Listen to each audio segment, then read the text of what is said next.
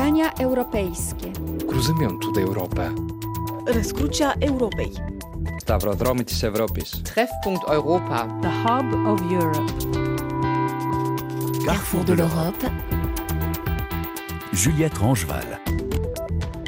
Bienvenue au carrefour de l'Europe. 16 mois de guerre en Ukraine. L'issue paraît bien lointaine, mais une chose est d'ores et déjà certaine, ce conflit est en train de définir l'avenir de l'Europe. Nous en parlons aujourd'hui avec le diplomate Jean-Marie Guéhenno, ancien secrétaire général adjoint de l'ONU, et avec Gilles Gressani, directeur du Grand Continent, revue en ligne qui participe au débat intellectuel sur l'Europe et qui publie sa deuxième revue papier chez Gallimard, Fracture de la guerre étendue. Bonjour à tous les deux.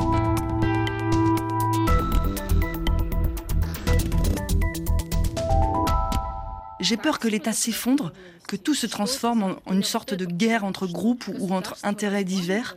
En ce moment, tout est tranquille, Moscou est sûr. Je vois mes amis. De l'extérieur, tout a l'air très cool et sans danger. Mais quand je pense à ce qui va se passer ensuite, je me dis, maintenant ils se sont mis d'accord, mais dans trois semaines ou dans un mois, il va se passer encore quelque chose d'autre? Et là, à quoi ça va mener? Ça va recommencer? Je ne comprends pas ce qu'ils ont réglé entre eux. Personne n'en parle.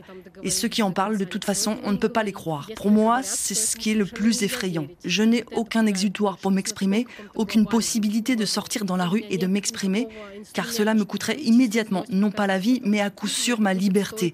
C'est un risque trop élevé pour moi d'exprimer mon mécontentement et ma colère. Une moscovite interrogée cette semaine par notre correspondante en Russie, Anissa El Jabri, après la révolte euh, Wagner qui a ébranlé euh, le pouvoir russe. Et cette inquiétude que l'on entend dans la voix de cette femme, on l'entend désormais aussi dans la voix de plusieurs responsables politiques européens, comme Joseph Borrell, par exemple, le monsieur diplomatie des 27. Jean-Marie Guéhenno, est-ce que vous partagez cette euh, préoccupation face à un affaiblissement de l'État russe aujourd'hui? Je crois que c'est très difficile de donner une interprétation définitive de ce qui s'est passé entre Prigogine et, et le président Poutine. Mais il y a tout de même une chose qui est certaine, c'est l'affaiblissement effectivement de, l'État russe. C'est-à-dire que un jour, euh, le Poutine puisse dire que, que Prigogine s'est mis hors la loi, et puis le lendemain de faire un compromis euh, avec lui, ça en dit quand même très long sur euh, les limites du pouvoir russe. Ça veut dire que il n'a pas le sentiment d'avoir un soutien suffisamment fort pour aller au bout de sa logique au moins publiquement. Et Prigogine aussi euh, a montré sa faiblesse parce qu'on lancé une opération sur euh, Moscou et puis à mi-chemin euh, changé de direction. Ça veut dire que probablement il n'avait pas tous les soutiens qu'il espérait. C'est-à-dire que les Russes, me semble-t-il, observent, ils regardent, mais ils ne veulent pas s'engager, ni dans un sens, ni dans l'autre. C'est comme cette guerre que Poutine qualifie d'opération militaire spéciale parce qu'il ne peut pas mobiliser son peuple parce que tout son pouvoir a été construit sur l'idée qu'il disait aux, Russes, ne vous occupez pas de politique, je m'en occupe, pensez à votre sphère privée, à votre vie privée, et tout ira bien. Et aujourd'hui, il est dans une guerre, il doit mobiliser, mais c'est comme d'avancer sur un lac avec une euh, couche de glace très fine, et si on pousse trop fort, elle craque. Vous signez dans le dernier ouvrage du Grand Continent un article intitulé Total et limité, un premier bilan de la longue guerre d'Ukraine. Et ce qui m'a frappé en vous lisant, c'est que vous soulignez la fragilité de la société russe, mais également la fragilité des sociétés européennes. En quoi est-ce que nos sociétés aujourd'hui, elles sont particulièrement fragiles dans, cette guerre? Je crois qu'elles sont fragiles parce qu'elles ont un projet collectif très, très incertain. Bon, là, on voit ce qui se passe en ce moment en France dans, les, dans, certaines banlieues. Je, moi, je ne suis pas un expert de cela et je me garderai de tirer des conclusions trop générales, mais on voit tout de même que le tissu social en France, il se fracture euh, très, très facilement. Et je crois que c'est un phénomène euh, qui n'est pas unique à la France. Quand on voit le glissement de toute l'Europe vers des partis plutôt d'extrême droite, avec une sorte de repli identitaire, euh, c'est bien que l'idée d'un projet politique, l'idée d'un projet politique collectif est incertaine. Et donc on se replie sur euh, le narcissisme de soi, sur le narcissisme, sur, euh, sur soi-même, sur, un, sur un passé imaginaire comme dernière défense. Et, et dans cette guerre d'Ukraine, on a le spectacle de la guerre on a, je pense, une majorité, enfin je pense, on le voit dans les sondages, une majorité de la population qui a de la sympathie pour les Ukrainiens et qui a une sympathie qui est d'autant plus forte que les villes d'Ukraine ressemblent à des villes européennes. Donc c'est comme si c'était chez nous, si je puis dire. Il y a tout cela qui, joue, mais en même temps, c'est le spectacle de la guerre, c'est pas la guerre. Euh, et je crois que nos dirigeants politiques savent tous que oui, il faut aider l'Ukraine, mais s'il fallait faire vraiment des sacrifices pour l'Ukraine, ils sont sur un, eux aussi, sont sur un terrain fragile.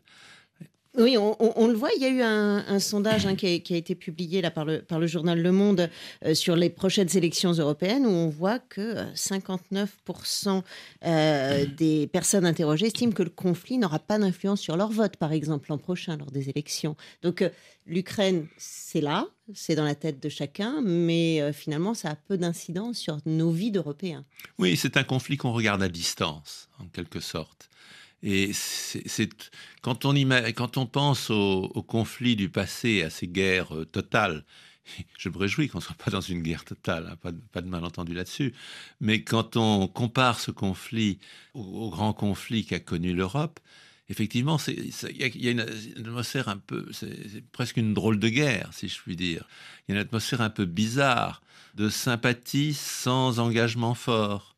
C'est là, ça redéfinit peut-être ça commence à redéfinir une frontière de l'Europe, mais en même temps, est-ce que l'Europe peut se définir par rapport à cette frontière comme pendant la guerre froide, elle s'est définie par rapport au rideau de fer?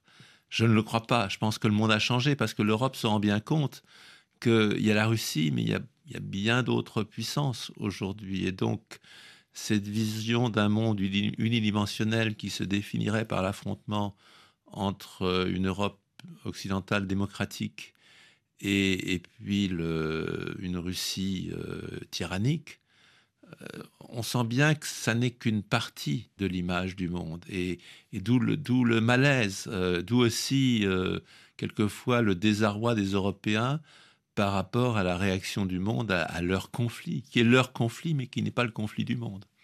L'image du monde, ce qui se joue pour notre monde ne se résume pas à l'affrontement donc crucial de la Russie et de l'Ukraine. C'est l'objet de ce deuxième volume hein, du Grand Continent qui est paru il y a peu chez Gallimard, Fracture de la guerre étendue de l'Ukraine au métavers. Gilles Gressani, quels sont les grands points de repère à avoir sur euh, la carte du monde aujourd'hui? Ben, je, rejoins euh, évidemment l'analyse de, Jean-Marie Guénon qu'on a pas pour rien, on a, situé son texte au début de l'ouvrage, parce que ça nous permettait effectivement d'articuler ces deux, dimensions. Une dimension effectivement d'une guerre qui est totale et limitée, un épicentre euh, de, évident, un nouvel affrontement, une nouvelle guerre froide, on l'appelle comme ça, entre la Russie et l'Occident, qui ça paraît en même temps aussi contre-cyclique, parce que le, le, vrai axe structurant du monde d'aujourd'hui paraît plutôt la rivalité sino-américaine, et au fond, cette espèce de vertige, j'ai l'impression un peu de... étonnante, c'est que quand on dit deuxième guerre froide, on a l'impression qu'on répète quelque chose, on rejoue un match. En réalité, si on regarde le territoire qui était concerné par la première guerre froide, était évidemment le barycentre était l'Europe. C'était autour de l'Europe qui s'est joué une bonne partie de la guerre froide, de la première guerre froide. Cette deuxième guerre froide, euh, qui est encore euh, en train d'être défini et qui concerne la Chine et les États-Unis, au fond, on ne voit pas du tout dans l'Europe. Le cœur, c'est plutôt le Pacifique. Et donc, nous positionne dans une situation paradoxale, un peu à la périphérie de l'affrontement. Carrefour de l'Europe avec Gilles Gressadi du Grand Continent et le diplomate Jean-Marie Guéhenno. Nous allons euh, retourner un moment nous intéresser à la guerre d'Ukraine, au cœur des préoccupations des, des Européens à travers euh, votre regard sur l'actualité de ces derniers jours en écoutant d'abord Pedro Sanchez, le Premier ministre espagnol. Son pays a pris hier la présidence du Conseil de l'Union européenne et il s'est immédiatement rendu à Kiev devant la Rada, le Parlement ukrainien. Je voulais vous dire que nous sommes et serons avec vous aussi longtemps qu'il le faudra. Je voulais vous dire que nous soutiendrons l'Ukraine quel qu'en soit le prix. Cependant, je sais que ce n'est pas un processus facile, surtout avec une guerre en cours. Devenir un État membre exige des changements, des réformes et des sacrifices. Mon pays est favorable au renforcement de la participation politique de l'Ukraine par la création d'un Conseil ukrainien de l'OTAN où vous ne serez plus un invité, mais un membre, un membre à part entière. L'Union européenne a été construite pour empêcher de nouvelles guerres. Nous avons choisi de nous réunir, d'être unis dans la diversité et cela nous a rendus plus forts. L'Europe est avec vous et vous ne faites qu'un avec l'Europe. Nous, Europe, gloire à l'Ukraine.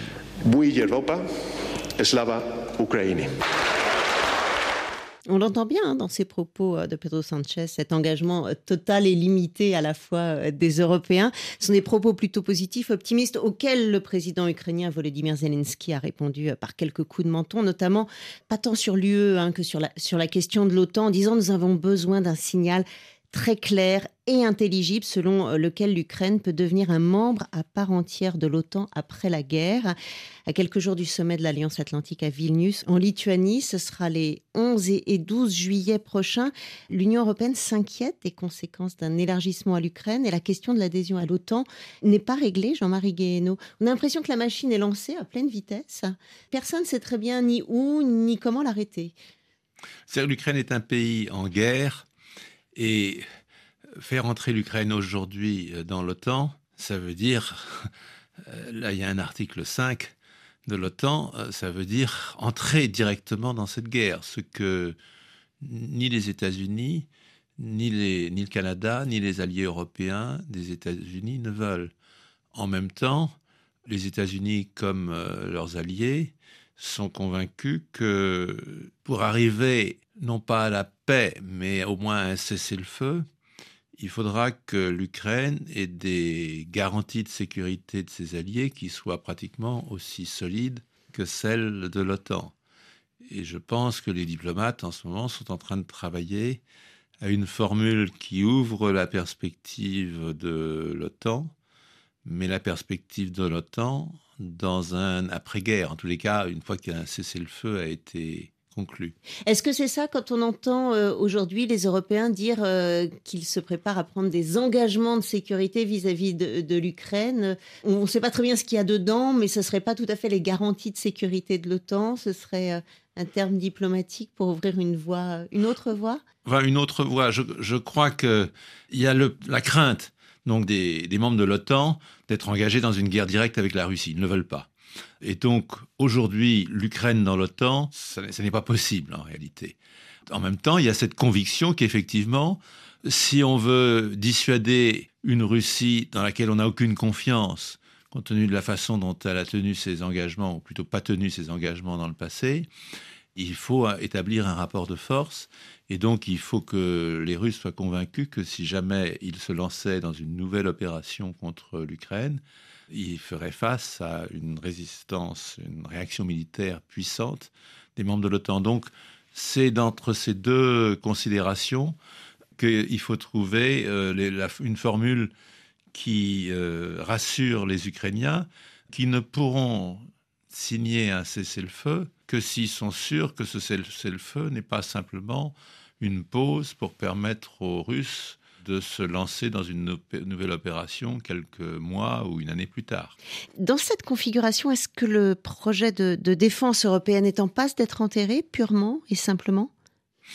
Je pense que pour le moment, l'avenir de la guerre d'Ukraine dépend de façon décisive des États-Unis. Et donc, de ce point de vue, les Européens sont dans cette situation bizarre, inconfortable pour eux, d'un événement qui définira le cadre de la stratégie européenne et dont ils n'ont pas la clé. Et face à cette situation, vous voyez un éventail de réactions en Europe. Vous avez ceux comme euh, le président Macron qui disent, ben, vous voyez, c'est quand même très grave si l'Europe, face à un défi qui est existentiel pour elle, euh, doit compter sur la bonne volonté de l'allié américain. Et vous avez ceux qui disent, plus que jamais, il est essentiel de garder l'allié américain et de ne rien faire qui pourrait lui donner des excuses pour une porte de sortie. Alors beaucoup se jouera dans un peu plus d'un an, quand il y aura une élection présidentielle aux États-Unis, où il est clair que si euh, le président Trump ou quelqu'un sur une ligne voisine de celle du président Trump était élu, les Européens pourraient beaucoup moins compter sur euh, les États-Unis. Si le président Biden est réélu, ce sera pour les Européens plus rassurant. En même temps, on voit bien, pour moi qui vis aux États-Unis, combien Pour les États-Unis, cette guerre d'Ukraine est une distraction, est quelque chose qui les éloigne de leur priorité stratégique, qui est la Chine. Et donc, euh, une guerre qui dure, c'est tout à fait contraire à leur souhait. Ils voudraient le plus vite possible fermer ce qui pour eux est la parenthèse ukrainienne. C'est terrible, Gilles Gressani, pour les Européens d'être euh, d'être ainsi spectateurs finalement euh, sur, euh, sur ce conflit ukrainien et d'être un petit peu euh, à la marge. On voit bien que, en plus, entre eux, le positionnement français change sans cesse et peut-être en ce moment en train de basculer sur que ce soit sur l'adhésion à l'UE, que ce soit sur l'adhésion à l'OTAN. On voit que la relation franco-allemande va quand même assez mal.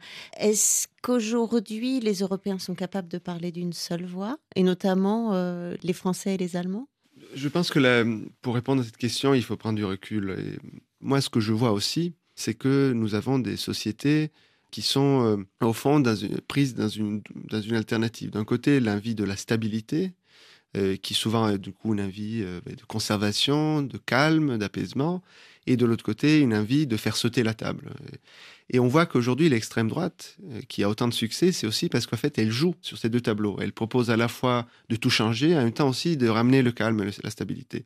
Et on le voit bien avec, par exemple, le cas italien de Giorgia Meloni, qui essaye de jouer justement euh, dans ces deux coordonnées, mais qui en même temps, euh, pour gouverner, elle est aussi obligée, et on le voit, de jouer de plus en plus la carte européenne. Donc il y a, au fond, paradoxe, c'est que cette profonde transformation qui voit aussi de plus en plus une droite au centre de l'espace politique n'est pas non plus un retour de, du Frexit, de l'Italexit, euh, du Brexit. C'est plutôt quand même encore une tentative de se projeter dans une échelle plus large, sans doute parce que, au fond, euh, même les plus souverainistes ne sont pas si sûrs que dans les États puissent se retrouver tous les moyens du salut et que malgré tout, il faille quand même trouver des façons de faire politique commune. Mais Aujourd'hui, par exemple, l'Ukraine, c'est souvent présenté comme- un peu comme l'anti-Brexit, que ce soit par euh, des voies d'adhésion graduelle euh, à l'Union européenne ou parce qu'on y voit, Mm. euh, certains y voient un projet pour l'Union européenne. Euh, Zelensky, c'est- ce serait euh, l'homme de la nouvelle Europe, finalement. Ça, c'est tenable pour, euh, pour les Européens que nous sommes, euh, Jean-Marie Guénaud? Moi, je pense que ça ne peut pas être la réponse euh, complète.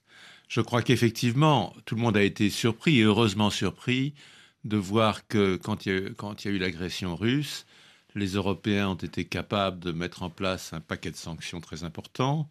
On a vu l'Allemagne faire un virage presque à 180 degrés sur le- les crédits de défense. Euh, le verre est à moitié plein, si je puis dire. On peut dire que les Européens se sont mobilisés d'une façon certainement inattendue pour Poutine et inattendue, je dirais, pour les Européens eux-mêmes.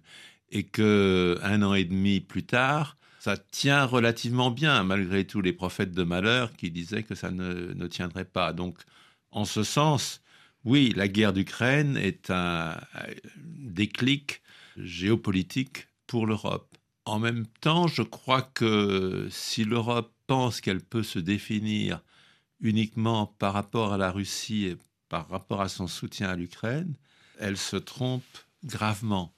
Et c'est là la grande différence avec la guerre froide, c'est qu'aujourd'hui, on n'est pas dans le monde bipolaire Russie-Occident.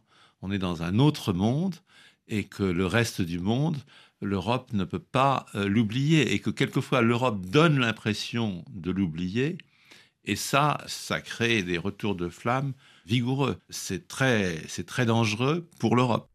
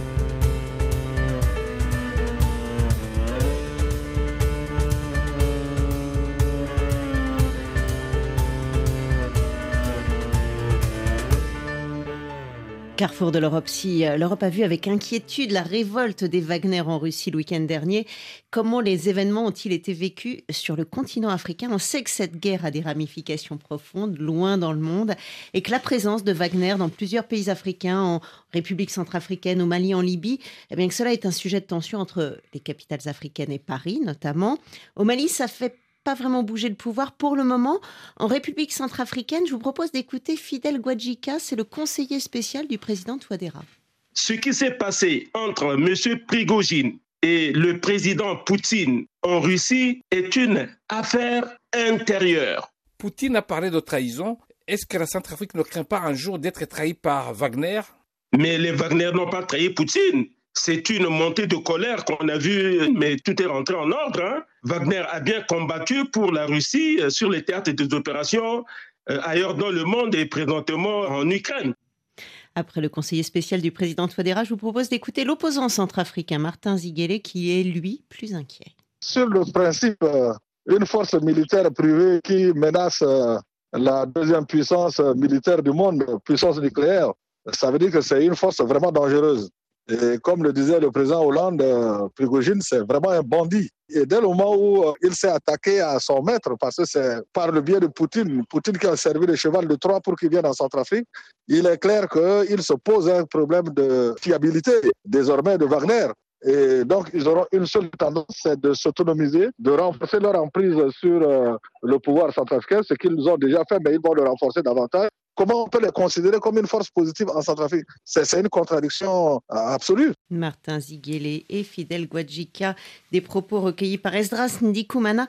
Euh, Jean-Marie Guénaud, on, le disait, hein, le reste du monde n'est pas prêt euh, à se battre aux, côtés des Occidentaux dans cette guerre d'Ukraine. En revanche, la révolte des Wagner touche directement certains pays africains. Est-ce que ça peut faire bouger le curseur? Est-ce que ça peut ramener certains pays à réévaluer leurs relations avec Wagner et derrière avec la Russie, peut-être euh, en rééquilibrant les relations avec euh, le partenaire français? Je pense que ceux qui réfléchissent sur la situation voient bien que c'est un monde purement transactionnel où le succès revient à celui qui paye le plus, euh, finalement. Wagner, c'est pas une idéologie, c'est comme je suis d'accord avec l'analyse du président Hollande, ce sont des bandits mais ce sont des bandits dans un monde de bandits. Et donc c'est un monde transactionnel où moi je ne vois pas beaucoup de différence entre ce qu'on observe par exemple au Soudan, euh, dans les combats entre euh, et Bourhan, le général Bourhan, et puis euh, entre le président Poutine et Prigogine. On n'est plus sur des programmes politiques, on n'est plus sur une lutte pour un projet politique, on est sur une lutte pour l'accès aux ressources que donne le contrôle d'un État. Je crois que c'est malheureusement vrai pour la Russie, je crois que c'est vrai pour le Soudan. Je crains que, bon, quand on voit comment Wagner euh, met la main sur les ressources des pays où il se déploie, comme, euh, en Centrafrique, ce sont des affaires d'argent, purement et simplement d'argent. Donc, euh, tant que ça rapporte à Wagner, ben, les Centrafricains peuvent compter sur Wagner. Si pour une raison ou pour une autre, euh, ils ne trouvent plus intérêt, eh bien Wagner euh, disparaît euh, du, jour au lendemain. Lavrov, le ministre des Affaires étrangères russe, essaie de rassurer en disant non, le Wagner, c'est stable, ça, mais il n'en sait rien. on est dans un monde de, pour bien comprendre, l'a plutôt comparé au combat de, de la mafia à Chicago euh, dans les années 30. Et donc, euh, une analyse politique n'a pas beaucoup de sens. La seule analyse euh, réaliste, c'est une analyse des intérêts financiers des uns et des autres. Wagner en Afrique, il peut trouver un intérêt financier du côté de l'État russe et du côté des États qui l'exploitent. Mais chercher plus loin, avoir une prévisibilité politique, je crois que ça, c'est se bercer d'illusions. Et comment est-ce que les, États occidentaux, dans le cadre de cette guerre d'Ukraine, peuvent alors reconquérir les pays euh, africains qui se sont massivement abstenus euh, aux Nations Unies au moment du déclenchement de la guerre? Comment est-ce qu'ils peuvent maintenant construire des alliances aujourd'hui? Ben, Je crois que d'abord les États euh, occidentaux payent euh, les erreurs de, décennies et de décennies, sinon de siècles. C'est-à-dire que les, États occidentaux, d'abord, n'ont pas assez conscience quand même du bagage qu'ils ont, d'avoir été des pays colonialistes euh, qui ont euh, exploité cruellement le continent africain. Et ça, ça ne s'oublie pas du jour au lendemain. C'est leur première erreur de ne pas avoir cette conscience. La deuxième, c'est, par exemple, au moment du Covid, la solidarité avec l'Afrique n'a pas été du tout au niveau des attentes euh, africaines.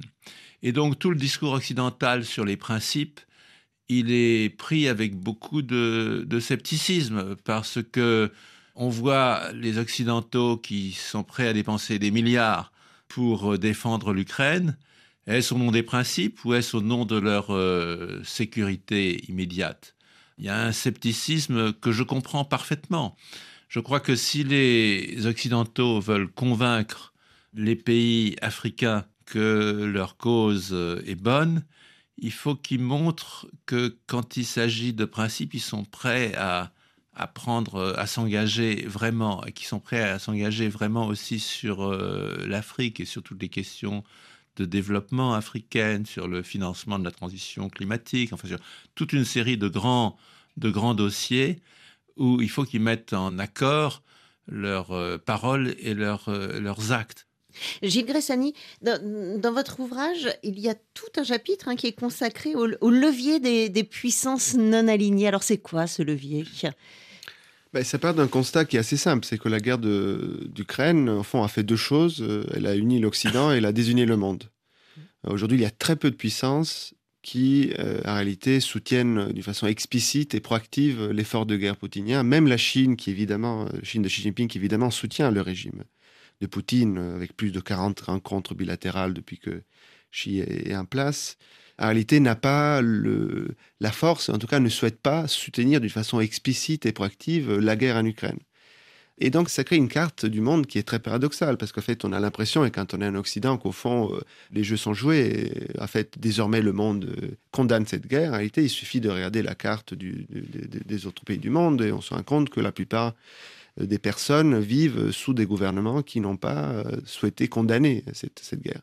Donc ils ne sont pas dans une forme d'appui, de soutien, mais ils ne sont pas non plus dans une forme de condamnation, ils sont dans une forme euh, de, non euh, de, neutralité stratégique, de, choix qui, qui est laissé suspendu évidemment au sud de la guerre, mais aussi plus fondamentalement, qui nous renvoie à une idée fondamentale, qui est c'est pas parce qu'il y a aujourd'hui une guerre qui concerne l'Europe que du coup il faut que l'intégralité du monde soit structurée et soit positionnée par cette guerre. Évidemment, par la suite, ça ouvre aussi plein de dimensions. La principale, c'est que ça crée euh, aussi des opportunités de, remettre à plat des alliances, de repenser, de faire son marché, de repenser son positionnement. Et on voit aujourd'hui jusqu'à quel point il y a des pays comme l'Algérie, par exemple, qui essayent de jouer au fond ces nouveaux leviers de négociation, parfois en faisant même des éloges un peu exagérés de, Poutine, pour essayer de jouer sur plusieurs plateaux en même temps. Plus fondamentalement, on voit aussi, et c'est peut-être une question qu'on devrait aussi poser euh, à Jean-Marie Guénaud, que euh, c'est l'organisation elle-même de, la mondialisation et du monde et du globe qui aujourd'hui fait un peu défaut dans le sens que euh, les grandes puissances qui font partie des fameux BRICS, au fond, se, trouvent aujourd'hui dans une situation de non-alignement par rapport à la guerre. Ils veulent compter de plus en plus et en même temps, on ne comprend pas très bien quel serait leur agenda positif. Et c'est un peu ça ce que Tim Sae, dans le volume, essaye d'explorer. C'est au fond quelles pourraient être aujourd'hui l'agenda positif de construction d'une nouvelle organisation du monde qui effectivement soit pensée aussi en co-construction avec ces puissances. Eh bien, posons-la cette question à Jean-Marie Guéhenno. Quel serait cet agenda euh, positif pour ces nations non alignées euh, demain pour essayer de, d'avancer? Mais ce serait d'abord d'avoir une vraie définition du non-alignement, et aujourd'hui est simplement ce que les Indiens appellent un multi-alignement, c'est une formule élégante en fait pour décrire l'opportunisme. Le non-alignement de, des années 50, le non-alignement de Bandung, c'était une vision positive des choses, bon, qui a vieilli. On rejette le système capitaliste, on rejette euh, le système euh, communiste et on invente autre chose. Pensez à la Yougoslavie de Tito. Enfin, c'était euh, un concept politique. Aujourd'hui, ce que les pays du monde veulent, c'est pouvoir faire des affaires avec tout le monde. Alors, on va faire des affaires avec la Russie, on va faire des affaires avec la Chine, on va faire des affaires avec les États-Unis. Le seul Dieu qui unisse le monde aujourd'hui, c'est pas un dieu, le Dieu des valeurs, c'est le Dieu de l'argent. Alors, pour aller plus loin que cela, ça suppose une vision de ce qu'est une, euh, une vision équitable du monde. La première ministre de la Barbade, euh, Madame Motley, s'essaye à cela sur le thème des réparations, en disant le monde d'aujourd'hui, il est le fruit de siècles d'exploitation et maintenant il faut réparer.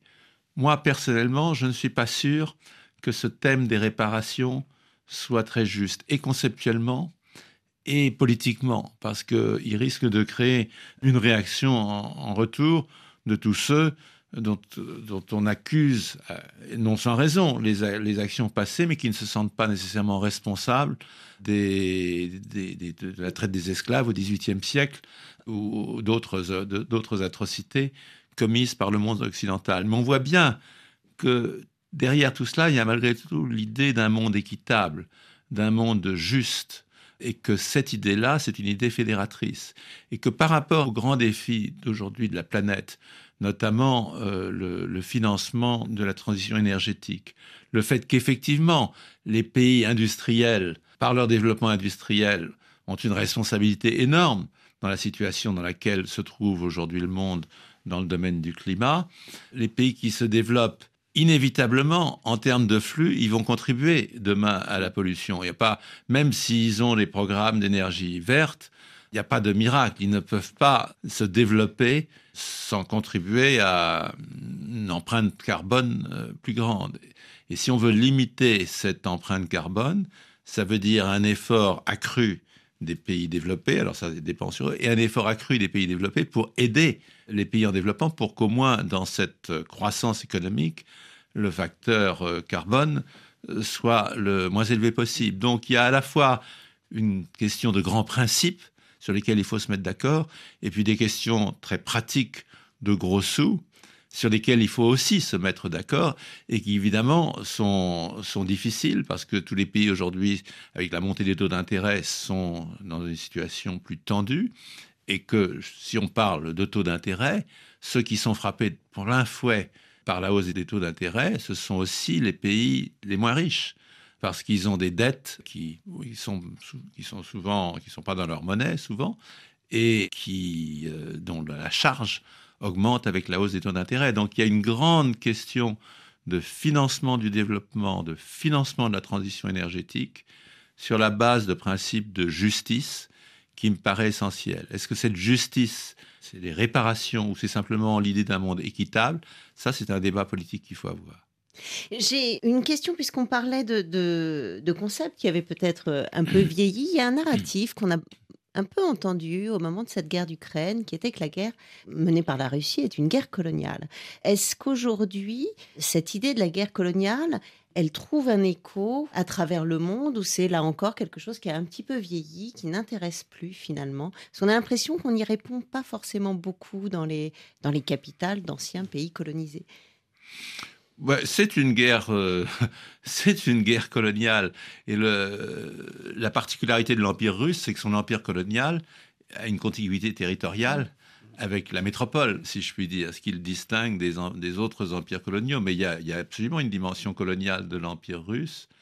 Mais cela dit, je ne crois pas que ce soit un thème qui va mobiliser les, les pays euh, du Sud parce que, encore une fois, ils ne pensent pas que c'est la lutte contre le, colonialisme qui nous motive, qu'il y a un certain degré d'hypocrisie occidentale. Et donc, ils vont nous juger sur nos actes de solidarité, sur notre volonté de construire un monde plus équitable, beaucoup plus que sur des grandes euh, déclarations de principe, notamment sur le colonialisme russe. Carrefour de l'Europe avec Jean-Marie Guéhenno et Gilles Gressani. Nous discutons de la nouvelle revue Papier du Grand Continent, Fracture de la guerre étendue, où Jean-Marie Guéhenno signe un premier bilan de cette longue guerre d'Ukraine. La deuxième partie de votre ouvrage, Gilles Gressani, s'intéresse à la manière dont la, la guerre change tout notre monde dans tous ses aspects, notamment technologique. Elle prend quelle forme cette guerre technologique aujourd'hui? Le titre de l'ouvrage, c'est les fractures de la guerre étendue, parce qu'au fond, on a essayé d'étudier euh, comment aujourd'hui la guerre euh, part de l'Ukraine et finit par, euh, par contaminer aussi le métavers, dans le sens que, au fond, on a vécu dans les dernières années une période qu'on définissait comme une guerre hors limite. Au fond, on a vu que des domaines qui n'étaient pas traditionnellement associés à la guerre, ça peut être la culture, la technologie, l'innovation, le marché, étaient utilisés par des puissances justement comme un moyen de continuer leur, euh, la guerre sans devoir, passer par le militaire. Et aujourd'hui, on se retrouve avec un, phénomène qui est, qui, est, qui est, très inquiétant parce qu'au fond, euh, la guerre s'étend évidemment de ces espaces-là qui étaient plutôt des espaces qui paraissaient comme des espaces de convergence, euh, la technologie, le progrès, la science, qui deviennent des biens qui sont euh, susceptibles d'être volés, d'être repris par des puissances euh, rivales et que donc pour cela doivent être défendus. C'est la thèse, toute la thèse euh, de Jake Sullivan, le, conseiller à sécurité de la Maison Blanche, dont on publie le discours fondateur de, sa doctrine, la doctrine Biden. Et en même temps, on se rend compte aussi qu'il il y a une, une, géographie, une territorialisation de cette rivalité. Autour de Taïwan, par exemple. Parce qu'au fond, euh, si cette émission peut avoir lieu, si, euh, après cette émission, ça verra des, textos, si on ouvrira un frigo qui fonctionne, si on prendra une voiture, tout ça sera permis parce qu'il y a des petits machins, les microprocesseurs qui font quelques, quelques, quelques, quelques beaucoup moins que, quelques millimètres, qui permettent le fonctionnement de, la connexion euh, de l'infrastructure numérique eh bien, ces, petites entités, au fond, sont aujourd'hui euh, produites euh, à une énorme partie à Taïwan. Et surtout, c'est une donnée qu'on rappelle et que rappelle, euh, qu'analyse Chris Miller, qui écrit un texte absolument essentiel sur celle qu'il définit comme la guerre des chips, la guerre des microprocesseurs, la guerre des puces. Au fond, il y a un volume, la Chine importe plus de microprocesseurs que de pétrole. Et donc, au fond, on se rend compte à quel point aujourd'hui, c'est d'arrêt, une donnée absolument structurante, fondamentale de son modèle industriel économique. Et au fond, on se retrouve donc avec un paradoxe, c'est qu'aujourd'hui, on a une guerre technologique, mais qui en réalité a un épicentre géographique, qui est Taïwan. Et c'est là qu'il y a effectivement aujourd'hui ce danger, ce risque d'une guerre étendue.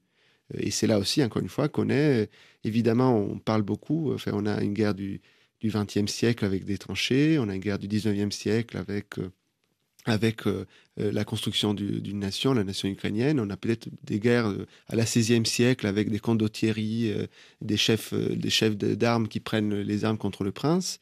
En fait, on, est bien au 21e siècle. Et c'est la partie digitale est une composante. L'autre partie qui est évidemment fondamentale, c'est la partie climatique et jusqu'à quel point c'est aussi la Terre qui est devenue un acteur géopolitique et pas simplement le, cadre dans lequel se joue le géopolitique.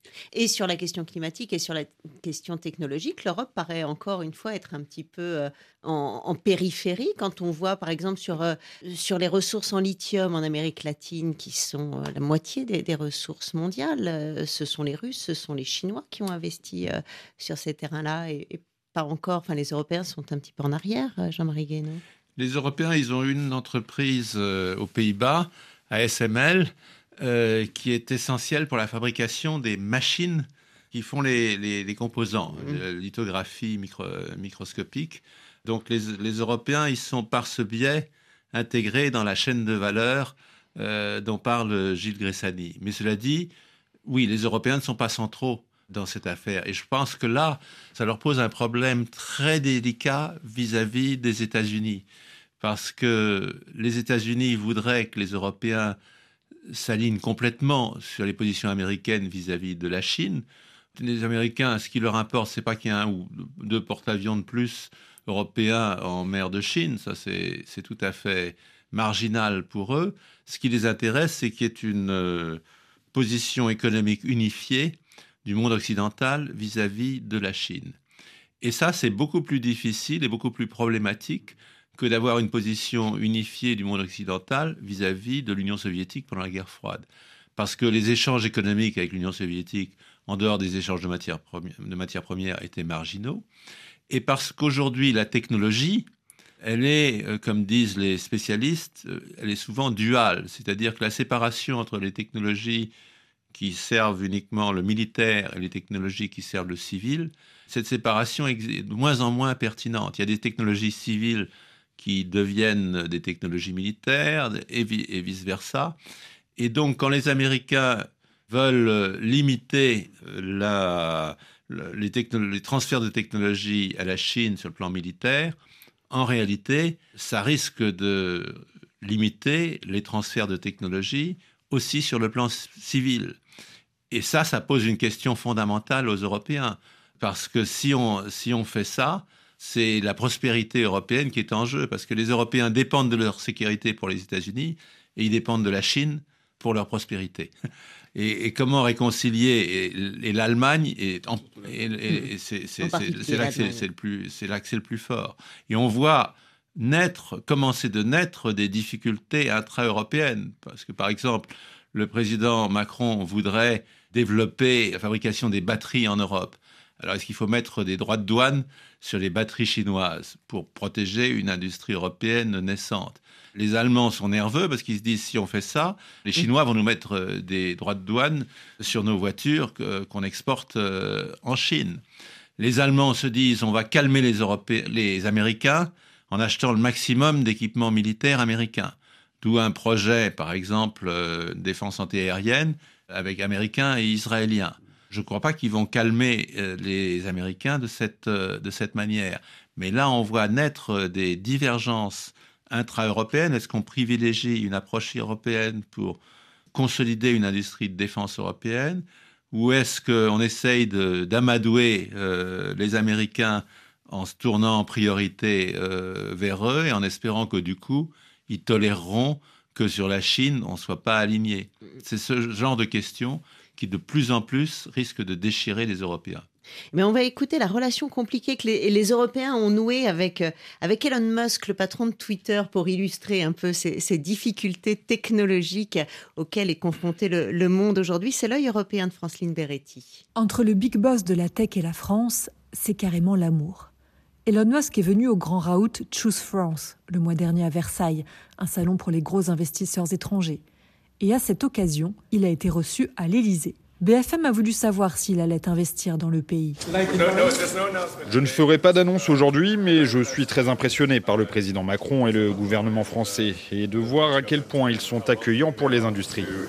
Bruno Le Maire, le ministre de l'économie, a même posté un selfie avec lui. Musk n'a pas retweeté la photo. Bizarre. Comme l'analyse François Saltiel sur France Culture, ce n'est pas qu'Elon Musk aime tellement la France, c'est la France qui aime Musk. Le président Emmanuel Macron l'a rencontré une nouvelle fois juste avant son intervention à Vivatech et espère bien récupérer des usines de batteries Tesla sur le territoire en sucrant la priorité à l'Espagne qui se positionne aussi sur ce créneau. Donc les Européens se mettent des bâtons dans les roues les uns les autres. La France n'est pas la seule à vouloir les capitaux des entreprises muskiennes. L'Italie ne s'en cache pas. Il suffisait d'écouter le ministre des Affaires étrangères, Antonio Tajani, après sa rencontre avec Elon Musk. Nous avons parlé de cybersécurité, nous avons parlé d'espace, nous avons parlé de Twitter, de la liberté d'information, nous avons parlé de politique industrielle, nous avons parlé de voitures électriques. Je lui ai dit que l'Italie était le meilleur pays pour investir en Europe. Force est de constater qu'Elon Musk a un poids politique considérable. Il n'y a pas que ces investissements potentiels. Son système satellitaire Starlink est une des armes décisives pour la guerre en Ukraine. Un podcast de The Economist le raconte. Tout a commencé par un tweet. Un tweet de Mikhail Fedorov, le ministre ukrainien de la transformation digitale. Il s'est adressé à Elon Musk en écrivant Alors que vous essayez de coloniser Mars, la Russie essaie d'occuper l'Ukraine. S'il vous plaît, donnez-nous Starlink pour nous permettre de communiquer et de résoudre nos problèmes. Parce que deux jours avant, non seulement la Russie avait envahi le pays, mais elle avait aussi mené des cyberattaques sur les principaux satellites utilisés par l'Ukraine. Et quelques jours après ce tweet, des camions remplis de paraboles Starlink arrivaient. Et en mai, environ 150 000 personnes utilisaient quotidiennement ce système. Pour dire les choses autrement, c'est en partie grâce à Elon Musk que Kiev a pu résister à Moscou. Peut-être qu'un jour, on découvrira que Starlink a plus aidé les Ukrainiens que les chars Léopard ou les canons César. Ceci dit, le gouvernement ukrainien a nettement moins apprécié le plan de paix proposé par le milliardaire en octobre dernier. Musk suggérait que la Crimée reste rattachée à la Russie ou encore que l'Ukraine devienne un pays neutre. Bruxelles n'est pas non plus sous le charme de l'idole de la tech. Écoutez Thierry Breton, le commissaire en charge du marché intérieur de l'Union européenne. Il était interrogé sur le contrôle des plateformes sur France Info sur les nouvelles normes européennes et sur la volonté de Musk de coopérer. Nous avons nos règles désormais en Europe. C'est le DSA et c'est le DMA. Il n'aura absolument pas faire ce qu'il veut. J'ai vu du reste qu'il est en train de réduire peut-être un certain nombre de modérateurs. Ben, en Europe, il va falloir qu'il les augmente. Il va falloir qu'il ouvre ses algorithmes. On aura l'accès. On ne pourra plus dire n'importe quoi. Les discours haineux, ce sera terminé. Il ne va pas du reste euh, se passer de l'Europe. C'est le premier marché numérique du monde hein, et on l'accueille, mais ce sera à nos conditions. C'était en novembre dernier la main de Thierry Breton ne tremblait pas. Sauf qu'il y a environ un mois, Musk a annoncé retirer Twitter du code de bonne pratique de l'Union sur la désinformation en ligne et l'intelligence artificielle. La plupart des grandes plateformes y adhèrent, comme Facebook, Meta, mais lui traînent les pieds. On sera fin août s'il accepte de coopérer. À force d'accueillir Musk en rockstar dans toute l'Europe, le patron de Twitter a dû se sentir pousser des ailes. Jean-Marie Guéhenno, un dernier mot avant de, conclure cette émission. Vous le disiez, hein, c'est le mélange euh, à travers la technologie, du militaire, du civil, de ce grand marché numérique euh, qu'est l'Europe euh, face à, des enjeux qui la dépassent pour beaucoup. Oui, moi je pense que l'Europe, son grand défi, c'est que sur la révolution des, des data, sur la révolution digitale, il n'y a pas une seule très grande entreprise européenne c'est Google, c'est Meta, c'est Microsoft. Ce ne sont pas des entreprises européennes. L'Europe espère, on, vient de l'entendre avec Thierry Breton, qu'elle va être la grande puissance régulatrice. Est-ce que la régulation suffira à établir l'Europe comme grande puissance dans ce nouveau domaine? Je n'en suis pas sûr. Donc je crois qu'il faut que les Européens retroussent leurs manches aussi pour euh, trouver la créativité qui caractérise les États-Unis, où le contraste me frappe chaque jour entre un pays dont le système politique est dans une crise euh, profonde, radicale, et dont l'économie reste extraordinairement vivante et tonique. Carrefour de l'Europe avec le diplomate Jean-Marie Guéhenno, ancien secrétaire général adjoint de l'ONU. Vous enseignez désormais à l'Université de Columbia la résolution des conflits et avec euh, Gilles Gressani, directeur du Grand Continent à l'occasion de la publication de la revue papier chez Gallimard, Fracture de la guerre étendue. Carrefour de l'Europe, c'est terminé pour aujourd'hui. À la réalisation Diego Tenorio, l'émission revient le 10 septembre prochain. En attendant, vous nous retrouvez tout l'été en podcast sur RFI.fr, sur l'appli Pure Radio ou sur les plateformes d'écoute. À bientôt.